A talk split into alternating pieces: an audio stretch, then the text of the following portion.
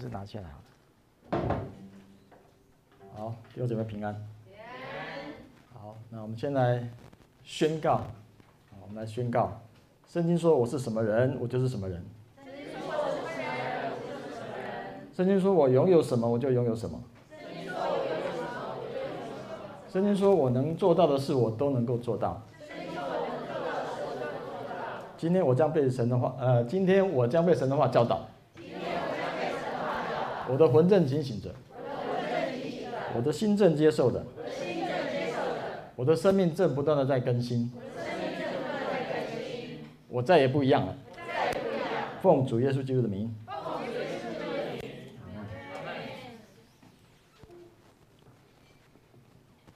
去 DMI 这个，去 DMI 这个，好，拜拜。好，我今天的题目是行走在恩光中，竭力享受安息。今天有一些科普的知识哦，可能大家脑筋要动一下啊。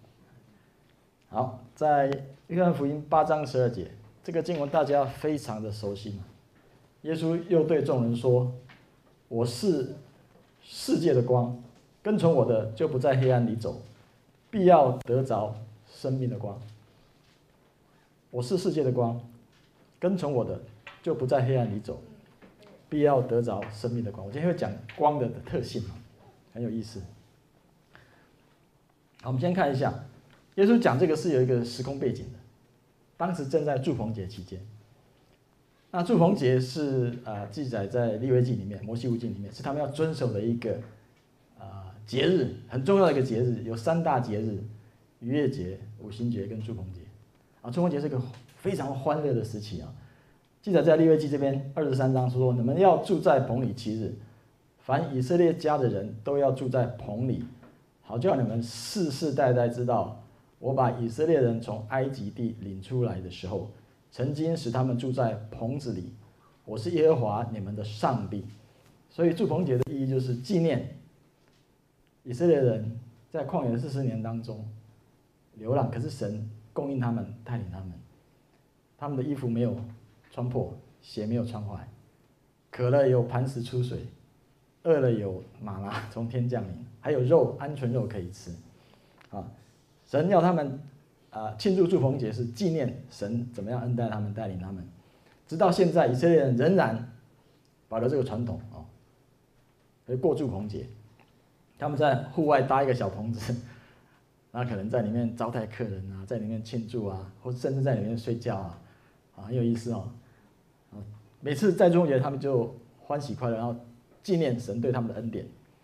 好，但是住棚节在什么时期？是在呃犹太历的七月十五。好，这边记载，你们收藏的地的出产，就从七月十五日起要守耶和华的节七天。啊，第一天是圣安息日。第八天，七天完之后，第八天也是圣安息，也就是所谓的最大之日啊。哎，你看，从安息开始，从安息结束。我们要今天要讲安息，安息是一个主题啊，今天的主题。好，那呃，看到这个，这个是我们的阳历啊，啊，逾越节大概三月、四月这里，四月初，五旬节在五月这里，祝鹏节在，又认为收藏，因为所有的收藏。所有的作物在这个时候都收藏完成了，比如大麦、小麦、葡萄、无花果，什么都收藏了，然后他们就为这个也来欢喜快乐，庆祝神给他们的恩典，所以这又称为收藏节。圣诞节跟祝福节的关系，我们都知道圣诞节是耶稣诞生的日子嘛，可是很多犹太人他们信主之后去研究，发现耶稣应该不是在。诞生在圣诞节，是诞生在祝棚节。我给你看一些证据啊。好，其实啊，现在的圣诞节是第四世纪的时候，罗马帝国的君主君士坦丁，他为了要推广基督教信仰，所以他把这个太阳神密特拉的诞辰借用而来，因为他那时候不知道耶稣到底什么时候生的，那刚好有这个神就把它转用过来。那其实我们在圣经里面有查到一些线索，在路加福音一章这里。当犹太王希律的时候，亚比亚班，这是一个班次啊，就他们有二十四个班次，亚比亚班是第八班，所以每半个月一班，所以呃一月一号到一月十五号是第一班，那第八班是从什么时候开始？四月中到四月底嘛，所以这是第八班，就是亚比亚班。好，那个时候有个祭司叫撒迦利亚，他是负责这一班的祭司。那他在服侍当中遇到了天使，有没有？然后天使就跟他讲一些话，他不相信，所以他就哑巴了。后来结束的时候是四月底吧，没错吧？他就回家了。这些日子以后，他的妻子伊丽莎伯莎白就怀了孕，然后产了五个月。到了第六个月，隔月，天使加百列奉神的差遣，往加利利的一座城叫拿撒勒去，到一个童女那里，就是玛利亚。天使跟他说：“你要怀孕生子，可以给他起名叫耶稣。”好，依照这个线索，我们来推一下。哎，这个是犹太历，啊，这个是我们的阳历。好，那亚比亚班结束的时候是什么时候？四月吧，四月底没有错吧？那撒加利亚回家之后，跟他太太同房之后，很快就怀孕了。我猜应该是五月初就怀孕了。那隐藏了五个月，一二三四五，第六个月，天使向玛利亚显现，说要怀孕，怀童女怀孕生子，有没有？那请问要怀孕怀胎几个月可以生出来小孩？十个月嘛，啊，一二三四五六七八九十，是不是应该在祝棚节这里诞生？是哦，那很多这个犹太人相信耶稣是在祝棚节诞生，因为这有属灵上的意义啦。道成的肉身住在我们中间，对不对？以马内利神与我们同在嘛，这就属灵意义的，所以在祝棚节诞生是很合理的。但没关系，反正我们在圣诞节还是 庆祝耶稣的诞生，知道他为我们降生，够了哈。好，这个是有一些呃历史的背景哈，我们继续讲下去啊。在住棚节期间有一个 礼仪，就是啊、呃，祭司啊，每天他们要从圣殿这里到这里西罗亚池这边取水，然后呢又带回圣殿的祭坛上面啊，祭坛，把水跟酒浇奠在祭坛上。来敬拜神，每天都会这样做。第一天做到第七天，第八天就结束了。所以耶稣，你看耶稣讲，在节期的末日，就是最大的日子，就第八天的时候，耶稣站着高声说：“人若是渴了，可以到我这里来喝。信我的人，就如经上所说，从他腹中要流出活水的江河来。”耶稣常时常会利用当时的一个。这个环境哦，一个当时的一个生活上的一个例子来说明他是怎么样一位神，来传达一些信息给他们，就告诉说你们这个水每天居士每天去取来圣殿，呃，浇奠在祭坛上，可是第七天、第八天的时候就停止了，就没有水了，就世上的水会停止，但是我就是那个活水，永远不会停止，所以当时的犹太人听到应该明白这个道理，会连结起来啊。就像呃，耶稣在这个撒玛利亚雅各井旁嘛，叙加井雅各井旁，呃，叙加井旁跟那个撒玛利亚妇人讲说：“你喝这个水，你还会再渴；但是你喝我所赐给你的水，就永远不会再渴。”啊，耶稣就是那个活水。好，那这个事情结束了，耶稣又讲了一句话，就是我刚刚一开始念的：耶稣又对众人说：“我是世界的光。”但是这两件事情中间有一个插曲，不是耶稣第八天完了之后，整个住棚节到第八天之后就结束了，所以很多人犹太人他们就回到各自的家乡去了，然后加利利啊，或是到哪里去哈，回到国外去等等的。可是耶稣呢没有回去，耶稣到了橄榄山，隔天一早第九天早上来到圣殿，开始教导百姓一些真理，传福音。可是突然之间。法利赛人文士就带着一个行淫的妇人来嘛，质问耶稣说：“他行淫的时候被抓到的，按照摩西律法可不可以打死他？”啊那这个故事大家很熟，我就不讲了啊，我就跳过去，因为时间的关系。啊，当耶稣解救这个妇人之后，耶稣又对众人说：“我是世界的光，跟从我的不在黑暗里，要得着生命的光。”当耶稣讲这话，还是有一个时空背景啊。在祝棚节期间，每一天晚上，这有四个大的金灯台，他们要把它点亮，彻夜的点亮，所以彻夜都是非常的明亮，在这个圣殿里面，意味什么？在旷野时候，神用火柱在夜间引导他们嘛，给他们温暖。当到第九天的时候，这个灯就不再点了，一样又熄掉了。所以耶稣这个时候就用这个时空背景说：“我就是这个世界的光，世界的光。哎，这个灯会熄掉，但是我不会。你要跟从我，你就永远在光里面，不会在黑暗里面。”好，这呃，这些都是有些属灵含义。我们来看一下这个金灯台啊，蛮大的，看有没有三个人？你看这边有人，有没有三个人高？非常大的金灯台，所以它点起来会非常的亮哦。好，大家知道金灯台的属灵含义是什么？在启示录里，启示录里面有讲到是代表教会嘛。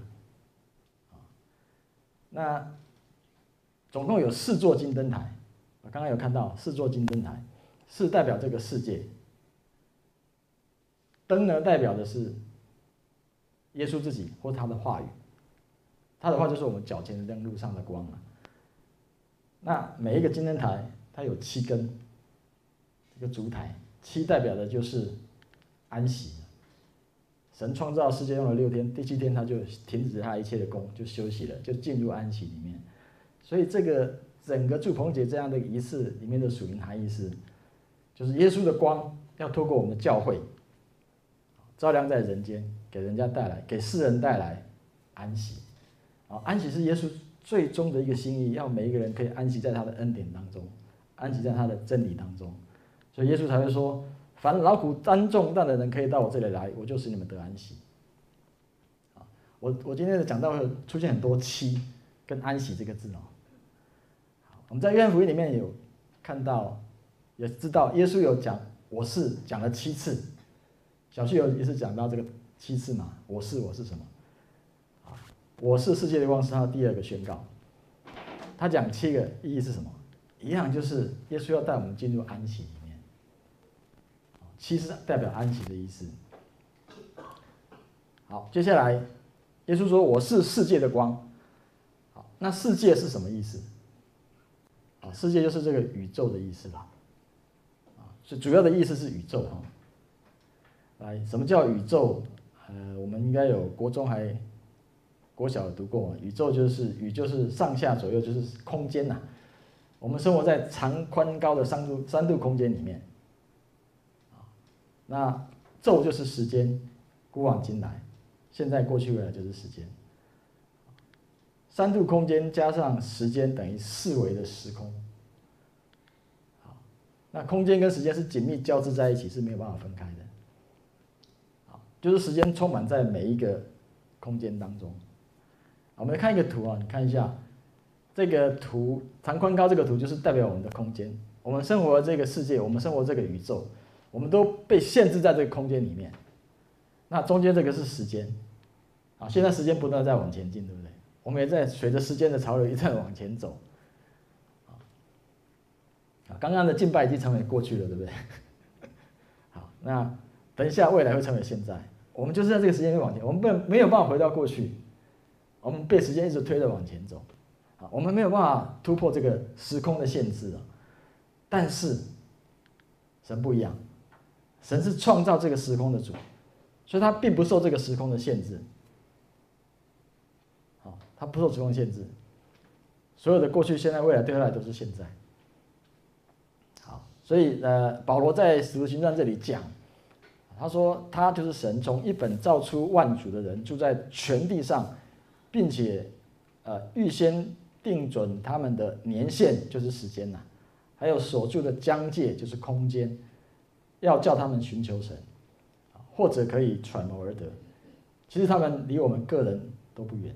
好神把我们限制在这个时空之中，有一个重要的目的，就是要我们寻求他。因为什么？我想了很久了，为什么会这样子啊？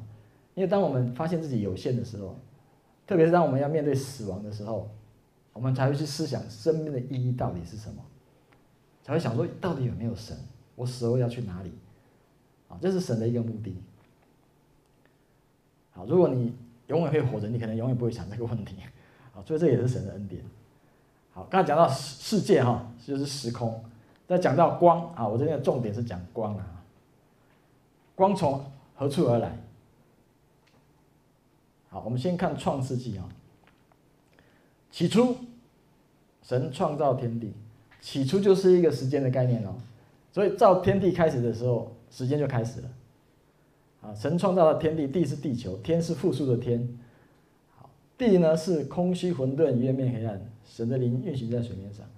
另外一个翻译是这样，有人去查原文啊，就是然而地变成了空虚混沌，渊面黑暗，那表示说它原来不是这样子的，这当中可能发生了一些事情。有人说是因为撒旦的堕落背叛，这个地受到审判，所以才变成混沌、渊面黑暗，而且整个地球被水包覆着，好像神似乎是利用了水又毁灭了这个世界啊？然后神第二节开始，他重新要再重新创造这个地球，所以神的圣灵运行在水面上开始运行，那花了多少时间我们不晓得，啊，所以这个地球是有几十亿的，我们这个地球年龄几十亿是很正常的。如果按照这个经文来看，啊，这里又在讲，好，第三节，神说要有光，就有了光。神看光是好的，就把光暗分开了。请问这个光是太阳光吗？太阳创造了没有？还没有哦。创太阳是在第四天创造的，所以第一天创造的这个光是什么光？我我认为就是耶稣的光，神的光。耶稣说：“我就是光嘛。”这就是耶稣的光。耶稣的光来就带来生命，带来能力。那第二个光就是第四天的。神说天上要有光体，可以分昼夜，做记号，定节令、日子、年岁。所以在这之前的每一天，跟这之后每一天吧，这之后每一天就二十四小时一天的啦。可是之前的不一定啊。好，那第五节说要发光在天空，照在普照在地上，事就这样成了。于是神造了两个大光。大的管昼，小的管夜，又造众星，所以啊、天空中除了太阳之外，还有很多恒星啊。你晚上看天上星发光的时候，这都是神造的。那我们现在活在的光是在这个太阳光底下嘛？啊，今天太阳很大，这几天太阳都很大，啊，这是我们活在这个光照底下。但这个光也是神创造的。我相信光跟第一第一天的光是不太一样的。第一天的光是没有时间线，没有。速度是无限的，我跟大家讲，但是第四天的光是有限的，但还是非常快哦。啊，简单做一点，就是光从神而来，啊，太阳、重心都是神所造的。好，那我先岔出一下话题，讲到创世纪哦，就讲我们来讲第一句啊，起初神创造天地。这个希伯来文是这样啊，Brashit, Bara, Elohim, at hashmayin Viet。哎呀，Rich，神起初神创造天地啊，这个里面藏着很多的奥秘啊。我先讲一点就好了。好，这个是什么？Aleph Tav，呃，牧师有讲过，Aleph Tav，它摆在哪里？中心的位置，最中间。所以整个宇宙创造，耶稣是啊，我先讲一下 Aleph Tav 是什么意思哦，大家应该知道。Aleph Tav，Aleph 就是希伯来字母的第一个字叫 Aleph。第二十二个最后一个字母叫做 Tav，Aleph Tav，跟在启示里启示里面耶稣讲说，我是阿拉法，我是俄梅加，阿拉法是希腊字母的第一个字母，阿法是最后一个，所以其实耶稣在讲的时候应该是用希伯伦希伯来文在讲，所以他也在讲说，我是阿法，我是我是 Aleph，我是 Tav，所以这个是指谁？就是耶稣基督自己。整个宇宙创造的中心是根据他，所以在约翰福音一章一节讲：太初有道，道与神同在，道就是神。凡被造的是借着他造的，啊呃，万物都是借着他造的。凡被造的没有一样不是借着他造的，所以有呼应起来了嘛？创世纪第一章一节跟约翰福音一章一节呼应起来了。好，这个是有五个字母。这有两个字母，加起来是七个字母。好，这也是一样，这有五个，这边两个，加起来也是七个字母。五加二，大家想到了什么？五饼二鱼吧。五饼二鱼在四个福音书里面都有记载。这是一个非常重要的神迹。在这里，我们也看到神预备了一个救赎在这里。好，我们都知道五是恩典的数字嘛，丙代表什么？神的生命嘛。二呢？以前我不懂，我现在知道了。二就是 Aleph Tav 的意思，也就是耶稣基督自己。鱼呢？希腊字叫 Exus，它每一个字母都可以代表一个字，翻出来就是耶稣基督，神的儿子是救世主。所以呢，从这里看出来就是神耶稣基督他带下恩典的生命给我们，然后呢，他是那位救世主，要带领我们进入。安息里面，最终还是要到安息啊！啊，他带来恩典干嘛？就是让你进入安息，享受那个恩典啊！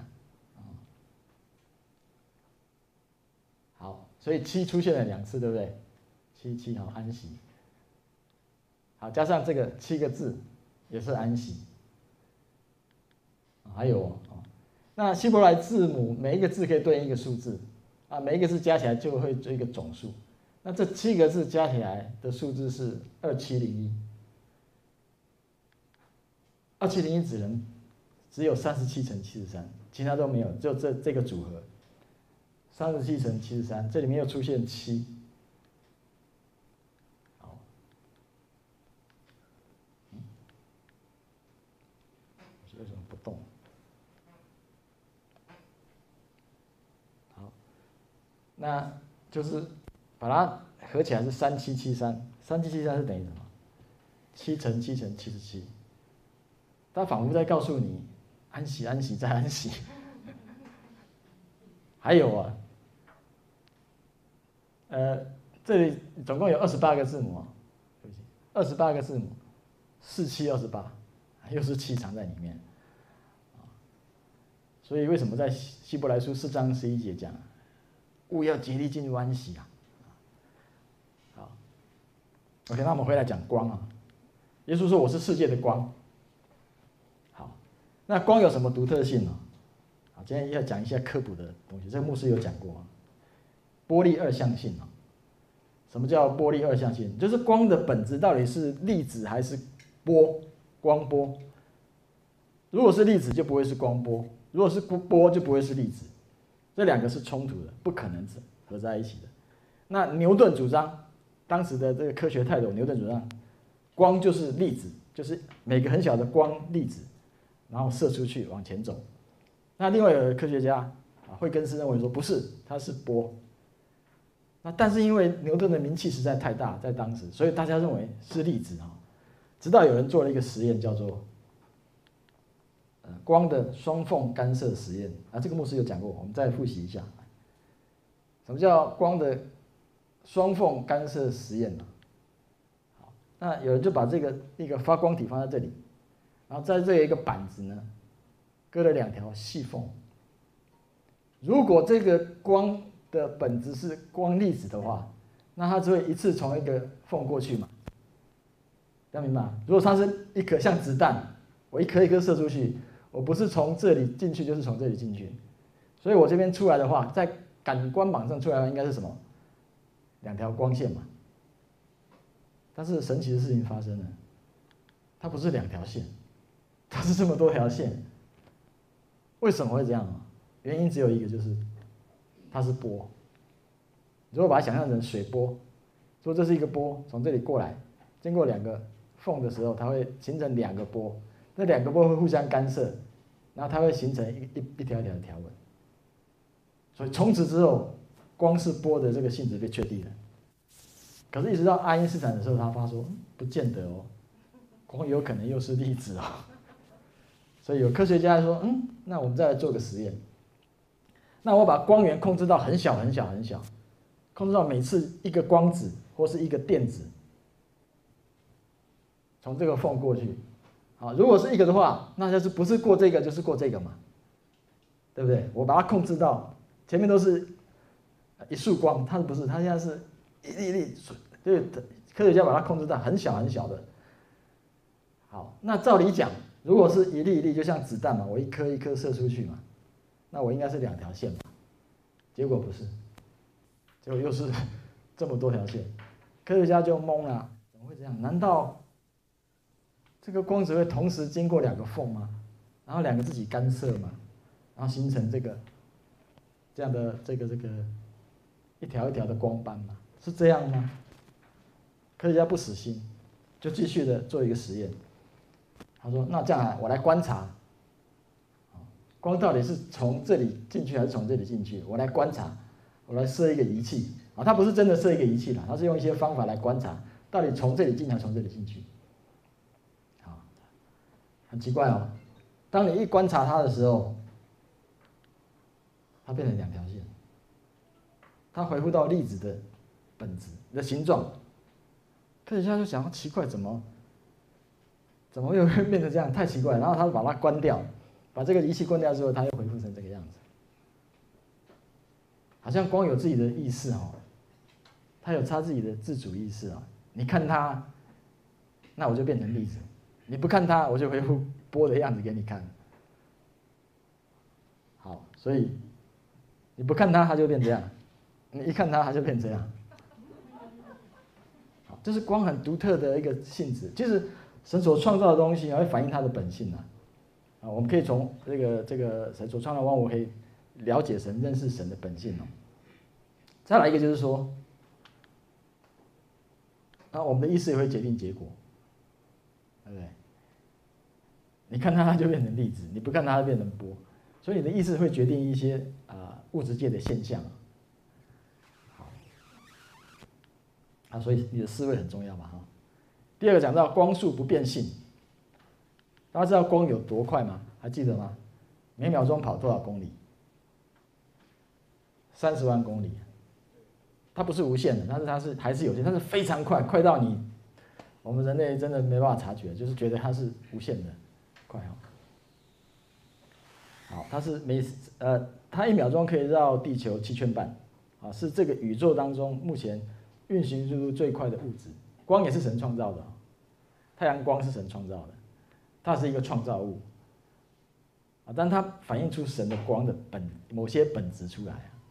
我们可以从这个光认识到神本质的光是什么啊？好，我要讲一些，再讲一些科普的啊。这个应该是大家可以很容易明白的，就是一辆火车从左到右啊，以时速一百公里的速度往前进的时候，然后呢，你发现你旁边又来另外的轨道来了一辆火车，B 火车。时速一百五十公里的速度往前进，那请问我在 A 车上面，A 火车上测量 B 的时候，B 的速度是多少？五十啊，对，没有错，的确做过实验是这样，没有问题。那反过来，反方向的时候，从 A 测 B 是多少？B 的时速是多少？二百五，对，没错。小时候我我我坐过火车，被吓到了。因为小时候那个窗户没有关嘛，火车你就趴在窗户旁边，突然一辆列车冲你过来，哇，那个速度之快的，你吓到，大家应该有这个经验哦，因为速度会相加。但是我们来看光哦，假设有一辆太空船以每秒十万公里的速度在宇宙中飞行，然后呢，从它旁边呢有一道光从它旁边过去，光的速度是每秒三十万公里嘛？那我请问一下。你在太空船上观测这道光，它的时速应该是多少？应该是二十万，对不对？但是却是三十万。科学家也不能解释为什么是三十万。啊再来一样反方向，照理讲应该是四十万，对不对？它还是三十万，他是不管你，他就是要三十万。我再举个例，比如说我我右手是一道光束，我骑在这个光上面，牧师啊左手一道光，牧师骑在这个光上面，我要跟牧师打招呼，哎，牧师，牧师以每秒三十万公里速度往前冲，那牧师要跟我打招呼，一样我以每秒三十万公里往前冲，就说右边比左边快，左边又比右边快，不知道为什么，这是光的独特性啊，爱因斯坦也不知道为什么。他就是接受了这个客观的事实，就这样。好，这个你不用怀疑，这个科学家已经做过千百次的实验，证明光就是每秒三十万公里往前走，不管你在什么位置，在什么工具上，在什么速度上来观测它，它就是每秒钟三十万公里往前跑。好，奇特哦，这是神光奇妙之处。可是，呃，雅各已经透过圣灵的启示，已经写出来这个事实。在雅各书一章十七节，各样美善的恩赐和各样全备的赏赐，都是从上头来的，从众光之父那里降下来的，在他并没有改变，也没有转动的影儿。啊，雅各虽然不知道科学，可是他透过圣灵把这个真理已经写出来了，光不会变。好，这有属灵的含义，我等下会讲。好，继续再讲一些科学上面啊。爱因斯坦说，啊，他就从光速不变这个客观事实，他推导出了所谓的狭义相对论。什么叫狭义相对论？啊，我是为了准备这个讲到，我才去买书看，我才明白叫什么叫狭义相对论。就是运动速度越快，时间过得越慢。当运动速度达到光速的时候，时间会静止暂停。啊，所以时间不是绝对的。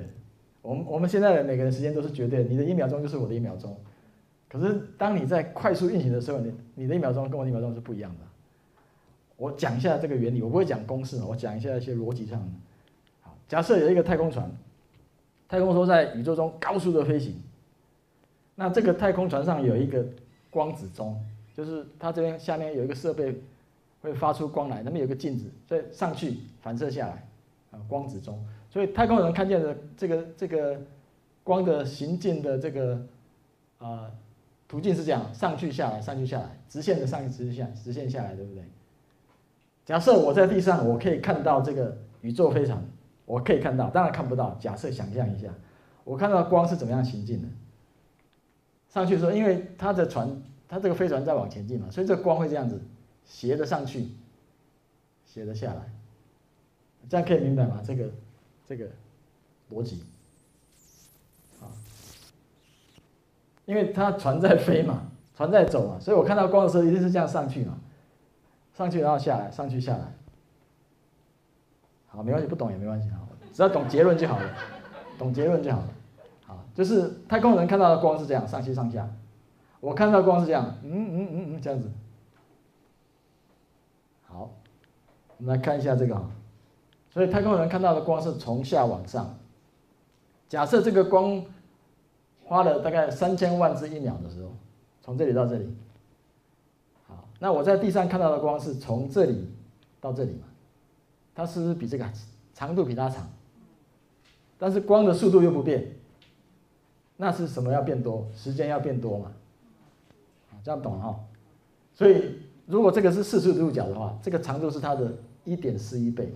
所以，我看到的光花了一点四啊三千万分之一点四一秒从这里到这里，太空人看到的是三千万分之一秒到这里，所以在太空中过了一秒，我在地上已经过了一点四一秒，所以它的时间是不是变慢了？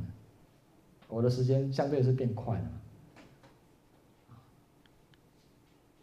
假设速度那个飞船速度更快的话，这个线会变得更平，时间会变得更慢。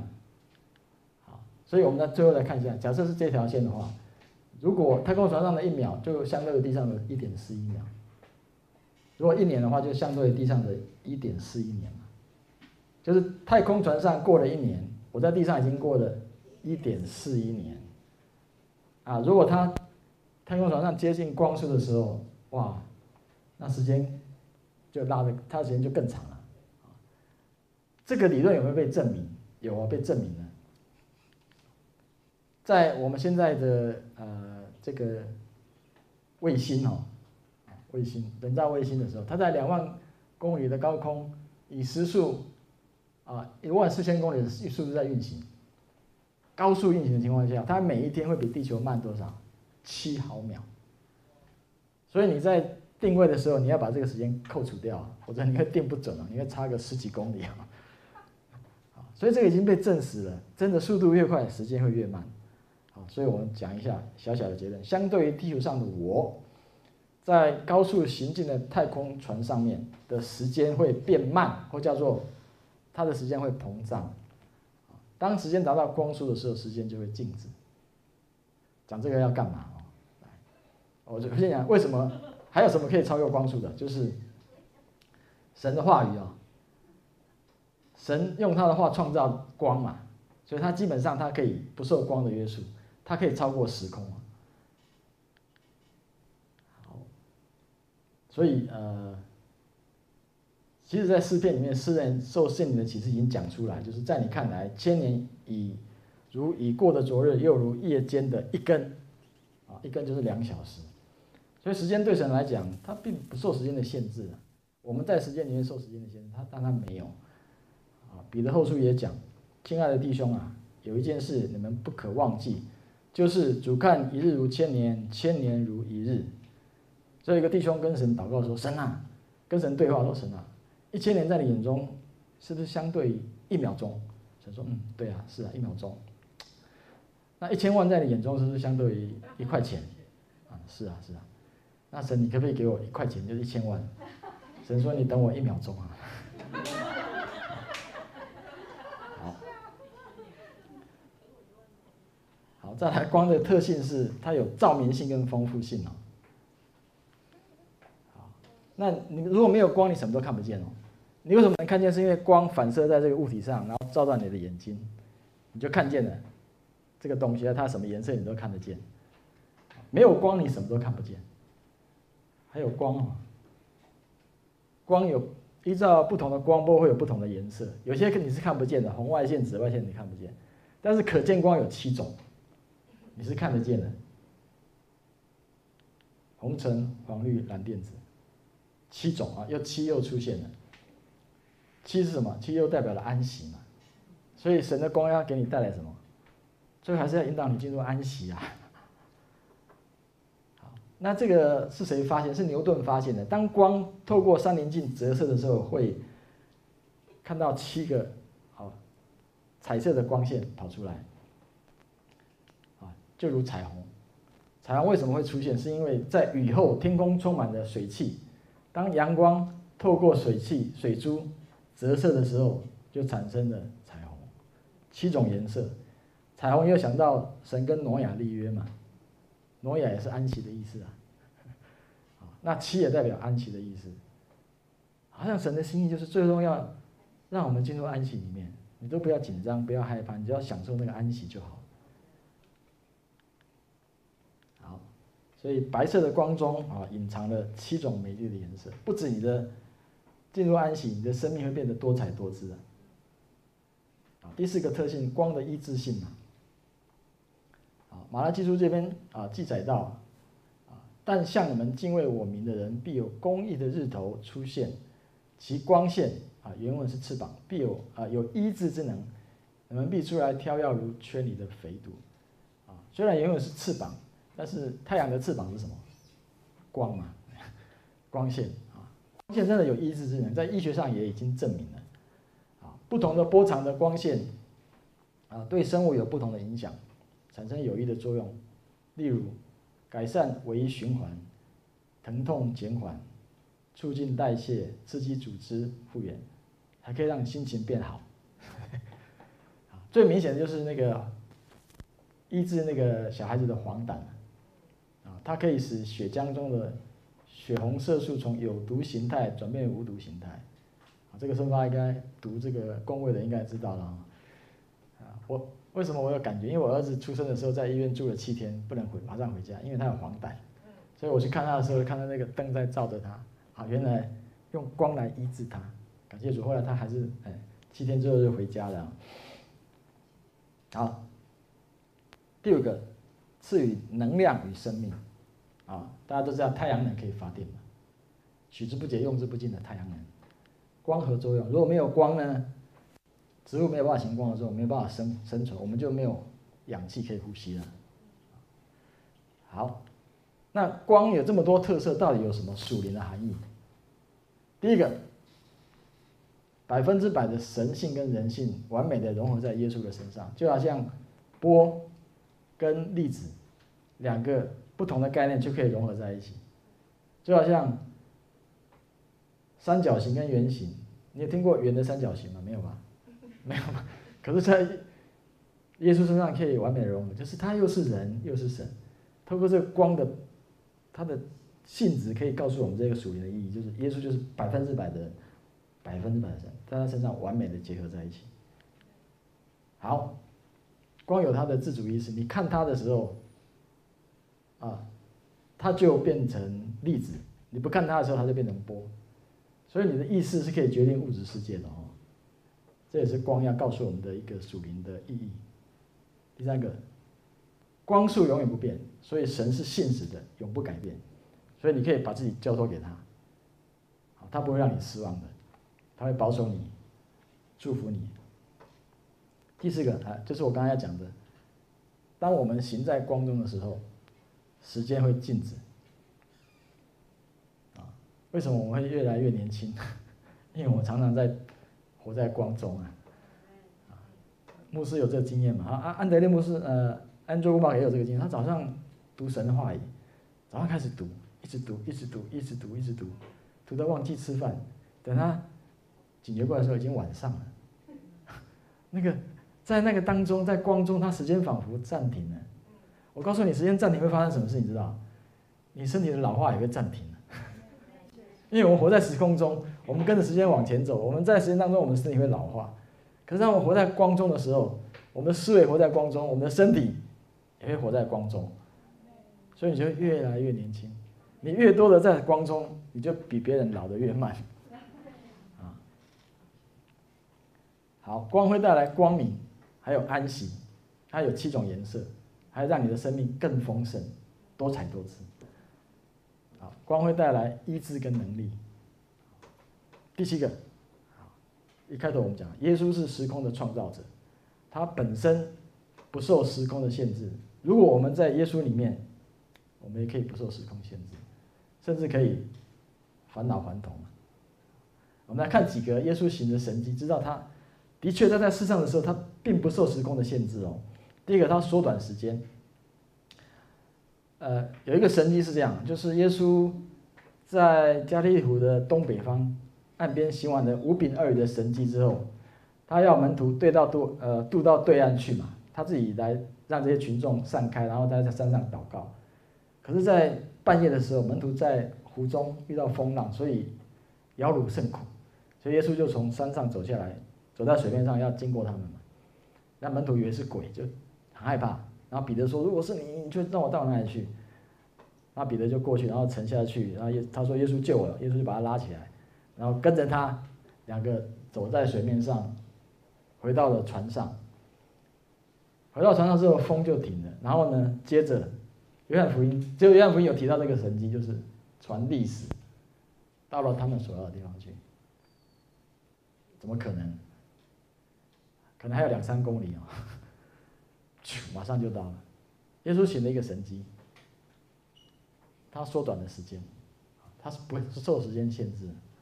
门徒不知道有没有感觉，我不晓得了。但是，这看起来这是一个神迹，没有错。啊，第二个神迹超越空间，啊，比如说医治百夫长的仆人，他根本不用到现场去为他按手，他只要讲说，按照你的信息给你成就，在当下那个时刻。那个百夫长的仆人就好了，啊，这是超越空间。另外一个是迦南妇人的女儿也是一样，耶稣并没有到她家里去，也是说照你的信心给你成就，在那个时刻他女儿就好了，好，这是超越空间的神迹。时间暂停，这个在旧约发生的啦，啊，呃，约书亚带领这个以色列百姓跟亚摩利人在交战嘛，所以当耶和华将亚摩利人交付以色列的日子。耶书亚就祷告耶和华，在以色列人眼前说：“日头啊，你要停在基遍；月亮啊，你要止在雅雅仑谷。”于是日头停留，月亮止住，直到国民向敌人报仇。日头在天当中停住，不急速下坠，约有一日之久。快要一天，还没有一天，快要一天。我就跟我儿子说：“哎，圣经有一个神迹，叫做耶稣那个神让地球。”停止自转，快要一天呢。我儿子第一个反应就是：爸爸，我给你看一个影片。假如地球停止五秒钟，会发生什么事情？会发生海啸。还有第一个，我们会被甩出去啊。当然，因为我们地球自转是在赤道附近，是每秒呃时速一千六百六十多公里在在转动，很快哦，时速一千六百多公里在转动，所以万一地球突然停止，我们都会被甩出去。然后那个海啸呢？为什么会有海啸？因为有惯性嘛。你开车的时候，你在高速前进的时候，你突然踩刹车会怎么样？你要往前冲嘛，那是惯性作用嘛。如果这个地球突然停止的时候，哎，那个海水会有惯性，它会形成海啸哎。哦，那一零一大楼会怎么样？惯性它会可能就拦腰折断。所以，但是有没有发现这个灾难？没有啊。所以你不要看这个让地球停止转动是一个很大的神迹啊。神保守了这一切，没有让这个灾难发生呢。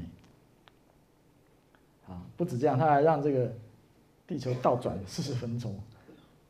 也是在先知以赛亚求告耶和华，耶和华就使亚哈斯的日晷向前进的日影往后推了十度，就是四十分钟。啊，这也是一个很大的神迹啊。其实神在里面有一个啊保守，否则这个神迹会造成世界的毁灭。但对神来讲，没有难成的事情啊，没有难成的事情。那个世界是他创造的嘛。好，第五个，穿越人群。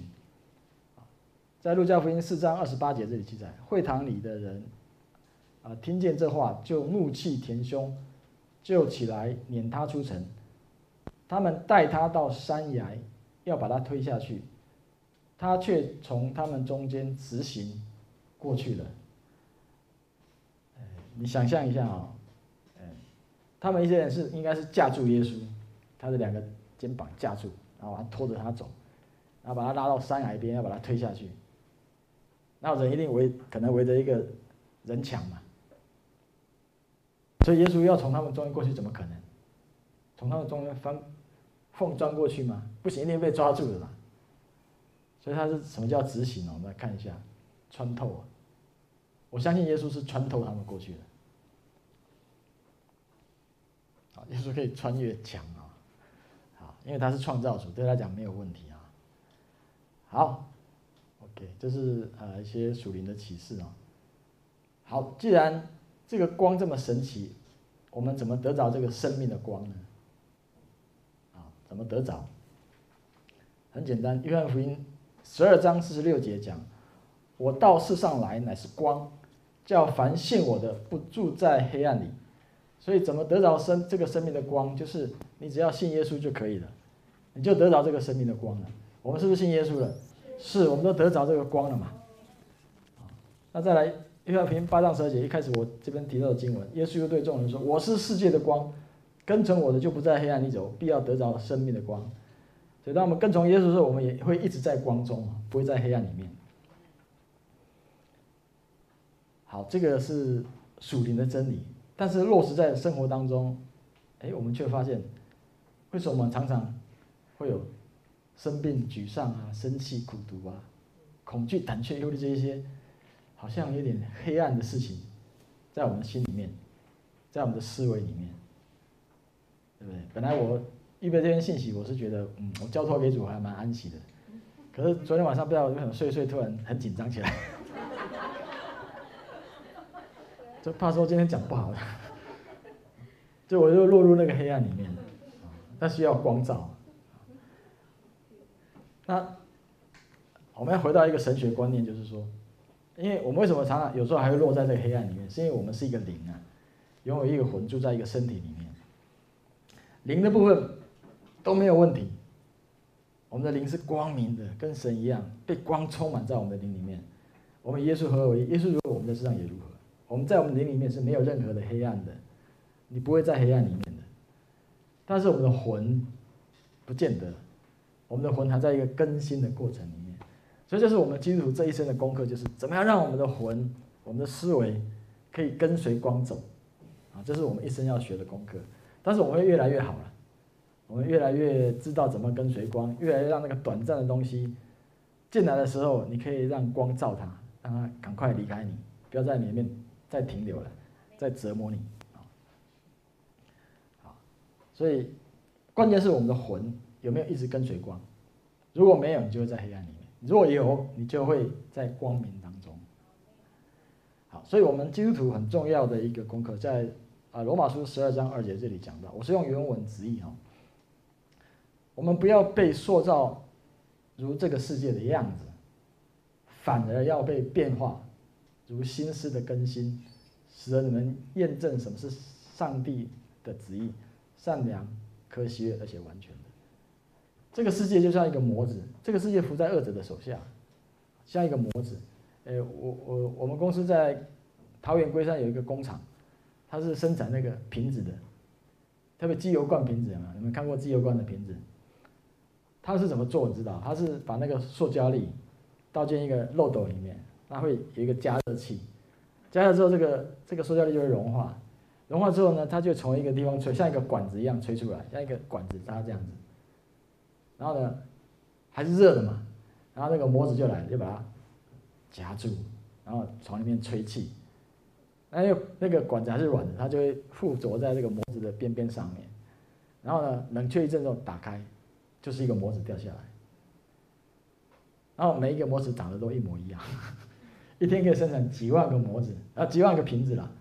这个世界就是要用这个模子把我们磨成它那个样子，什么样子？就是牧师讲那个死样子，这个世界的死样子。那我们不要被它磨成这个样子，我们反而要变化，被变化，而不是你自己变化，是你要被变化就好了。你愿不愿意被变化？你如果愿意的话，神就会来变化你。好那我们看思维如何被更新，如何被变化，如何行在光明当中，啊，这就是我们老生常谈的嘛。诗篇一百一十九篇一百零五节，你的话是我脚前的灯，是我路上的光。所以神的话就是那个光啊，你愿不愿意让他的光照在你的思维里面，赶走那些黑暗？好，诗篇一样一百一十九篇一百三十节，你的言语就是你的话。解开，一解开，解开的原文是入口，就你一进入神的话里面，就会发出亮光，这光就会照亮你啊，这是动词。你进入神的话里面，神的话就像光，会照亮你的思维，你就会从一个愚人变成通达。你以前想不懂的、纠结的事情，就豁然开朗了。你以前现在忧郁的情绪里面，光一照，哇，你就变成喜乐的。啊，我们。现在很多见证哦，以前是很多忧郁症的，现在都被神医治了。光有医治之能。好，约翰福音，太初有道，道与神同在，道就是神。这太初道与神同在，万物是借着他造的，凡被造的没有一样不是借着他造的。生命在他里头，生命在这个道的里头，在这个话语里头，而这个生命是你的光。你现在有光吗？你需要神的生命，你需要神的话语在你里面。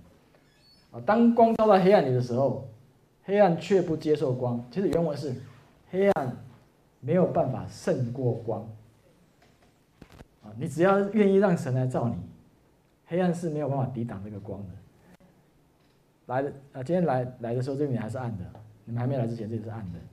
灯一打开，黑暗完全逃走。一样，我们的思维如果充满了黑暗的思维的时候，你如果愿意让神的光光照你的时候，那个是会离开的。最怕是什么呢？你转身不要让光照你。你如果看着他，光就从你眼睛进去，然后照亮你的全身。好，所以马太福音这里耶稣讲，眼睛就是身上的灯。你的眼睛若是嘹亮、单纯、明亮的话，全身就光明。你眼睛怎么可以明亮单纯？你看光啊，你看光，让光进来，你的身体就亮起来了。但是相反的，你的眼睛如果昏花，你看的都是邪恶的、坏的、黑暗面的东西，啊，那个黑暗就会透过你的眼睛进到你的身体里面。所以你里头的光若黑暗的，黑暗是何等的大呢？所以我们要常常看什么？神的话啊，除了听之外，我们也常常读神的话语。呃，所以牧师的这个读经的什么这个活动啊，大家可以来参加读经啊。如果你没有的话，自己没有读经的习惯的话，可以来参加这个。活动啊，养成这个读经的好习惯。好，我们再看一个经文啊，要结束了。来，零后三章十八节，我们众人既然敞着脸得以看见主的荣光，好像从镜子里反照，就变成主的形状，荣上加荣，如同从主的灵变成的。神的话好像一面属灵的镜子啊，它可以把神的光荣耀照出来，而且你在这个面镜子面前常常看的时候，那个光就照在你的脸上。那久了久了，你就会变成主的形状，而且越来越荣耀，越来越光明。别人会看到你啊，看，哎，你怎么跟人家不一样？有平安，有喜乐。遇到困难的时候，应该哀伤的，应该担忧的，却你却不担忧，却有那种平安在你身上。你会看到的，看到那个荣光啊，好，而且会改变我们的思维。我们常常觉得我们是一只小猫咪，啊，这个也不会，那个也不会，这个担心，那个担心，啊，可是神会告诉你，你不是猫咪，你是狮子。那你看久了之后，你就知道啊，我我是狮子，我不是小猫咪，啊。神的荣光就在你身上彰显出来。好，我们会成为世界的光，这是耶稣告诉我们的啊。你们是世界的光，城造在山上不是呃是不能隐藏的。人点灯不放在斗底下，是放在灯台上，就照亮一家人。你们的光也当这样照在人前，叫他们看见你们的好行为。便将荣耀归给你们在天上的父。啊，当你啊不断的领受神的光，让神的光照耀你身上的时候，其实你很自然的会成为这个世界的光，别人会看见你跟人家不一样，那你，而且你会有好的行为，因为你的思维被改变了，会带出一个好的行为来。好。那要成为世界的光，怎么成为世界的光？我以前的方法是错的，就是我努力的让自己发光、发热。我想各位以前也是一样吧？你在律法思维底下，你是怎么样？努力让自己发光发热。呃，每天早上，呃，把自己关在厕所祷告，大声的喊叫宣告，然后，对，就是类似这样。然后每天规定自己要读经多久之类的，然后啊，尽量参与教会的服饰。啊，那时候那个主任牧师还告诉我说：“哎，你现在的职场上的工作是副业哦，你的主业是在教会里面服侍哦。”所以我我工作也做不好，啊，服侍也很辛苦。好，现在明白恩典之后，发现啊，很轻松啊，安息就可以了。所以你看啊，月亮哦，从来不需要自己努力发光，对不对？它只是接受阳光的照耀而已嘛，就是反射出来。那我们一样，我们只要安息在神的光中，在神的话语当中，让他的光照亮你的思维的时候，你很自然的就会发光。所以你不要努力自己去发光，都不要。你唯一做的事就是安息，安息再安息，安息在神的话语当中，享受他的话语，你自然自然就会发光。啊，所以你现在还有什么缺点？哎，你不要不要紧张，不要急，你只要安息就好了，神会让你发光的。神会帮你克服那个问题的。好，所以最后回到希伯来书四章九到十一节，这样看来，必另有一安息日的安息为神的百姓存留，因为那进入安息的，乃是歇了自己的工，正如神歇了他的工一样。神创造世界用六天，第七天他就歇了他的工，不再做了，因为世界创造已经完成了。那。耶稣的救赎一样，耶稣完成了救赎的工作，现现今坐在神的右边，坐着等他的仇敌做他的脚凳，他安息了，因为他救恩已经完成了，所以他告诉我们，既然救恩已经完成了，我们就不要再为这个获得救恩再努力，你只要接受，只要安息就可以。所以我们务必竭力进入安息，原文是竭力享受安息就可以了。免得有人学那不信从的样子跌倒了。你进到一个这个这个餐厅里面，你已经付，有人帮你付了钱，把费每一样菜你都可以吃，你进去就是尽情的享受就对了。你不要帮老板洗碗，跟你换工资，不用不用不用，你就是享受就好了。一样，救恩是这样，耶稣为你付了代价，我们就要享受这一切，通通做好了，享受就好了。那你领领受这个光之后，你就会发光。最后，箴言四章十八节，义人的路好像黎明的光，越照越明，直到正午。哈利路亚！你们的路就是这样啊、哦，你们都是义人，而且你会像黎明的光一样，越来越亮，越来越亮，直到正午最亮的时候，哈利路亚，荣耀归给神，哈利路亚，嗯。